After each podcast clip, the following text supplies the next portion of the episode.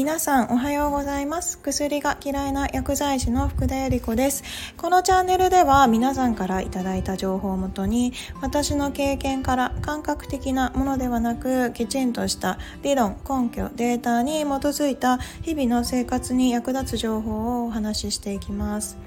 で、えっと、今日は毎日暑いですけれど皆さんどうです？暑くてアイスばっかりとか冷たいものばっかりとか食べていませんでしたか？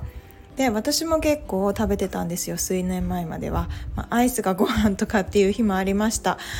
今年はすごい暑さですよね。だからなんかかき氷屋さんが嫌に目立つ気がして。で好きな人は結構かき氷ずっと食べてたりする 人も結構いて。私はもう全然食べないんですけれど、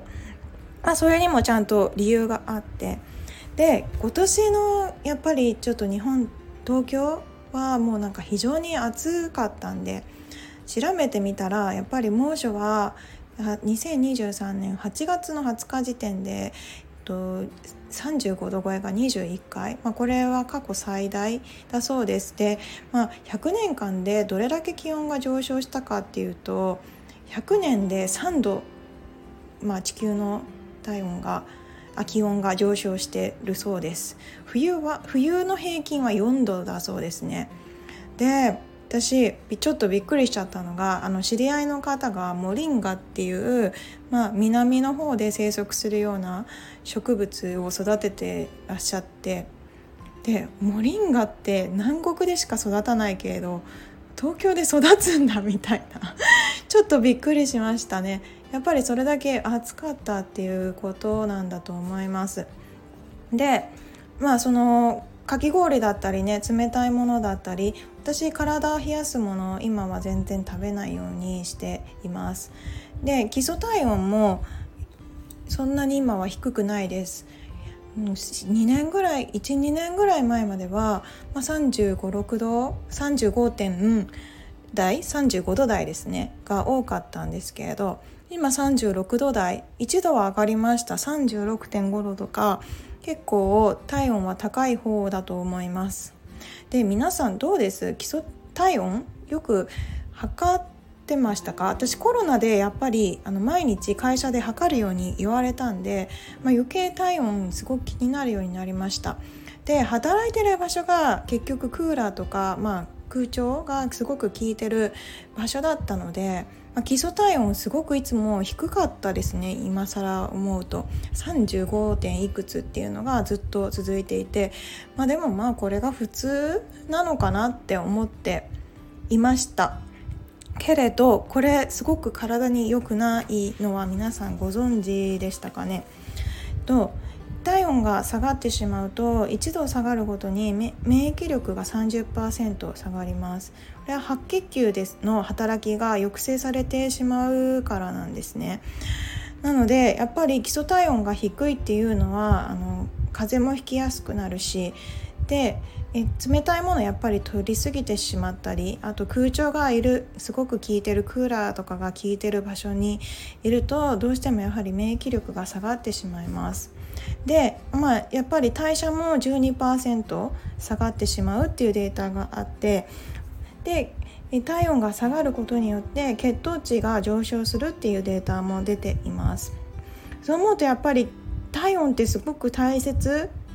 自分のちょっと気づかないですけど自分の基礎体温どうですか？私はやっぱりちょっとずつでも上がってきてたので全然風邪ひかなくなりましたちょっと前にすっごい久しぶりにあの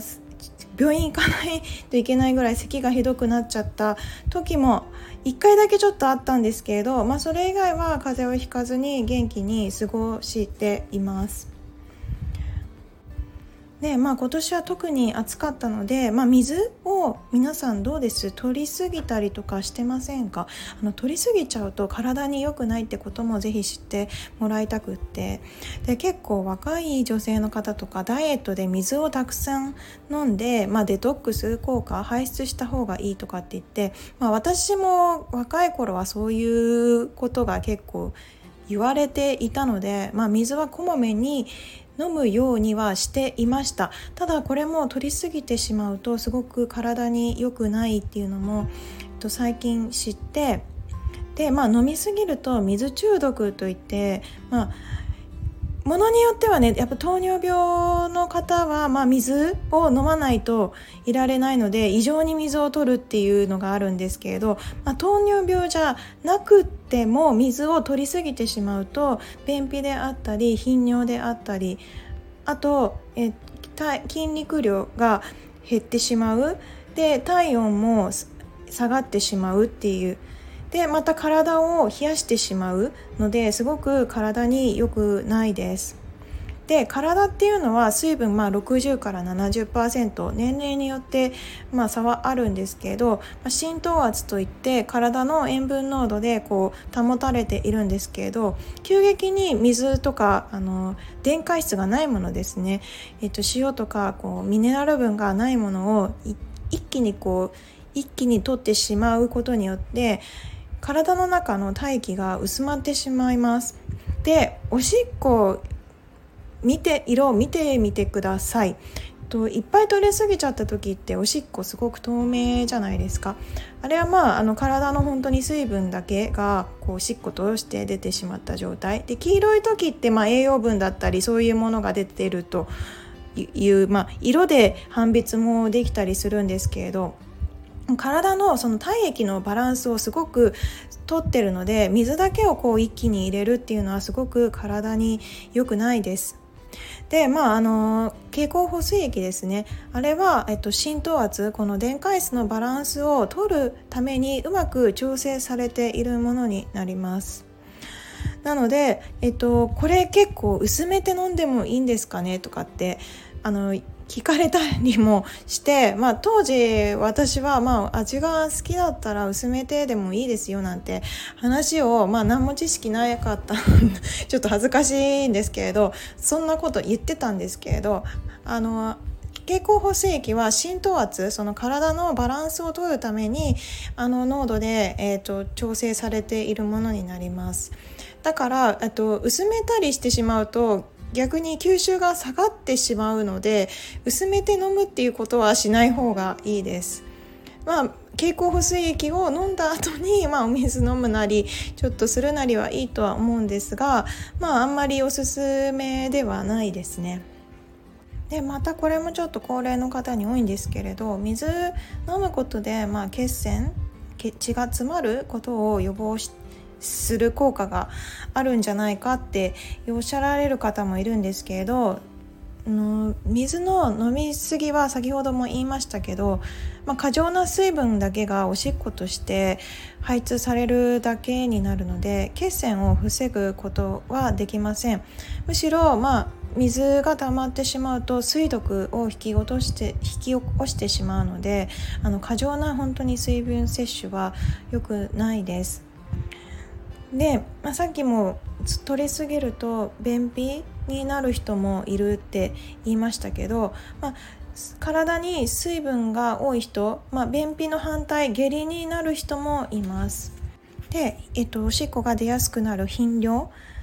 でその反対の防尿おしっこが出にくくなるっていうのもあるんですね。これはやっぱりちょっと腎臓に負担がかかっちゃって生じているものになります。水分がを多く取りすぎてるのに、まあ、おしっこが出にくくなったり便秘になっちゃうっていうのも、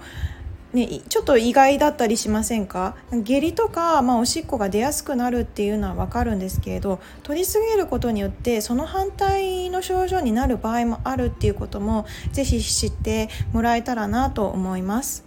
で、まあ、体温私はまあ1度ぐらい今1年か2年ぐらいかけて上昇したんですけれどこれも、えっと、データとして50年前に比べて日本人の平熱は1度近く下がっているそうです、まあ、それはやっぱり空調だったりクーラーとかそういう設備がすごく整ったっていうのもありますしあとやっぱり体を冷やす食べ物を、えっと、取りすぎちゃってる傾向も関係していますね。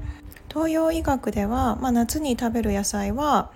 まあ、体を冷やす野菜であってで冬に食べる野菜っていうのは、えー、体を温めるような野菜だったりします。夏にねよく食べられる野菜としてはトマトとかナスとかゴーヤ、えー、オクラとか大根とかこういったのは体を冷やすような野菜になってきます。まあ体どうですかね？冷やすような野菜ちょっと食べ過ぎちゃったりとかしてませんかね？でこれにね空調が効いてる部屋であったり、まあ、これにプラスしてさらに、まあ、アイスであったり冷たいものをやっぱり食べてしまうとどうしても体温が下がってしまう。ね、空調すごく涼しいところは快適なんですけどそれと同時に免疫力もすごく下がってしまっているので結構注意が必要だったりします。でねやっぱりクーラーに当たると代謝下がりますよからまああんまり体に良くないですよっていうのはなんとなく言われているのでなんとなく知ってる人も多いとは思うんですけれど、まあ、これが代謝をが12%低下してしまうっていうデータもきちんとあって肥満や高血圧といったメトロメタボリックシンドロームに罹患してしまう人が増えているのもこういった、まあ、体温の低下が関係していると言われています。そしてねやっぱ涼しいところにいると体必然的に動かさなくなっちゃいますよね。で体温の40%を産生するのは筋肉なんですよ。でどうです？皆さん筋肉動かす機会ちゃんと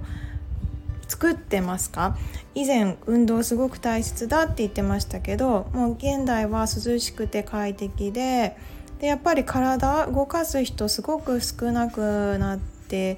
るので、まあ、そこからやっぱり、えー、いろんな病気にかかる人が増えています、まあ、生活習慣病も含めてですねそれ以外にもやっぱりうつとかリウマチなどこういった免疫免疫であったり精神的な病気の人もすごく増えています。でまあ高血圧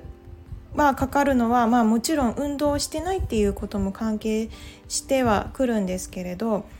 結構皆さん高血圧の方って減塩減塩減塩ってあの塩を制限してくださいっていろんなところで言われると思うんですね、まあ、私も減塩が正しいものだとばかり思っていたんですが、まあ、この減塩をやりすぎてしまうと低体温化して免疫力が下がってしまうってことこれ知ってらっしゃる方少ないと思うんですね。まあ私も現に知らなかったので。でえっと塩分って体温を上げるためのすごく大切なものになるんですがまあやっぱり血圧が高いと減塩しましょう。減塩の商品たくさん売られていますよね。の東北地方は本当に体を温めるために塩分をたくさん取っていたんですよ。それは人間の本能的にですね。取っていてまあ結果それが高血圧の原因だろうと、まあ、国が勝手に 決めつけてであの塩今あの栄養価の低い生成塩がいっぱい出回ってると思うんですけれど塩ならみんな誰でも取ってるでしょう、まあ、塩のせいにして高血圧は減塩すればいいっていうことをあの国が勝手にそういうふうにして、まあ、減塩っていう高血圧には減塩。っていうことを勝手に進めてきちゃったがためにあのすごく今本当にいろんな免あの生活習慣病であったり免疫系に関する疾患がすごく増えています。以前、まあ、血圧の薬飲んでもうあの良くならないってお話、まあ、むしろ、ね、5年齢を重ねるごとに血圧が高い方のがより元気でいられるっていうデータもお話ししてきましたやっぱりこのことを知らない人が多い私もやっぱり患者さん見ていて血圧をまあその正常値範囲内でコントロールしていたところで、まあ、症状あんまり良くなってないなって思ってたらやっぱり現にそういうデータはちゃんと出てるにもかかわらずやっぱり日本では多くの人が知らなくて。でまあ薬飲んで全部もうそれでコントロールできてるからいいでしょっていうものになっちゃっているんですけれど。あ、ね、あの日本もね昔は昔はね高血圧の基準年齢その人の年齢プラス、まあ、90から100足したものでした。だからね100歳の人だったら190が正常値内だったんですよ。まあ、どういうわけだかその正常値内はどんどん低く見積もられて、まあ、低く見積もられた理由としてはやっぱり製薬会社が薬を売りたいから、まあ、血圧の薬を飲み始めたら一生飲み続けなきゃいけないっていうまあ未だにそういうふうに思われてらっしゃる方もすごく多いんですけれど決してそんなことはなくて、まあ、生活習慣であったりそういったことがコントロールできればあの薬は飲まなくなるしむしろ飲んでることで悪化してしまうっていういうのもお話ししました。から、まあ、塩も上手に取れば、まああのー、本当に免疫力も上がるし体温が上昇するからですねそれは。だからあの塩もねちゃんといい塩を取らなきゃダメだっていうお話もしました、えっと、さっき言った生鮮塩は何もミネラルや電解質がない、えっと、浸透圧とも関係していますけれど浸透圧調整してるものは、まあ、電解質ミネラルとかそういったものになります。であの生鮮塩は全くそういったものを含まない塩になるので、えっと、塩でもちゃんと天然塩のものミネラルや電解質が多いものをぜひ積極的にとっていただくとやっぱり、えー、高血圧の予防にもなったりするしまあ逆にね免疫力下がっちゃってる人は免疫力も上がりますしから、えっと、結構いろんなところでねこう体ってすごく不思議で。あともう一つお風呂皆さんちゃんと入られてます。今シャワーだけで済ませちゃってる若い人も結構多いんですね。なんで、まあ、入浴するとやっぱり免疫力が上がります。なんでちょっとシャワーだけになっちゃってるなって人は、まあ、たまにでもいいから入浴していただくとだいぶ、えー、体調免疫力も上がるし体調も良くなったりするのでちょっとその辺も見直してみてもらえたらなと思います。でさっき、えっとまあ、空調が体を冷やしちゃってるっていうこともお話ししましたけれど、まあ、エアコンの当たりすぎによって、まあ、以前はそのエアコンがなかった時代はですよ。昔はエアコンなんて便利なものはなかった。だからみんな、えっと、今の5倍から10倍を汗をかいて体温調節をしていたんです。汗をかくことによって体を冷やす作用があるんですね。なので、えっと、本当に汗をかかなくなってしまったっていうのも免疫力を下げる原因になってますそして運動して体も動かさないっ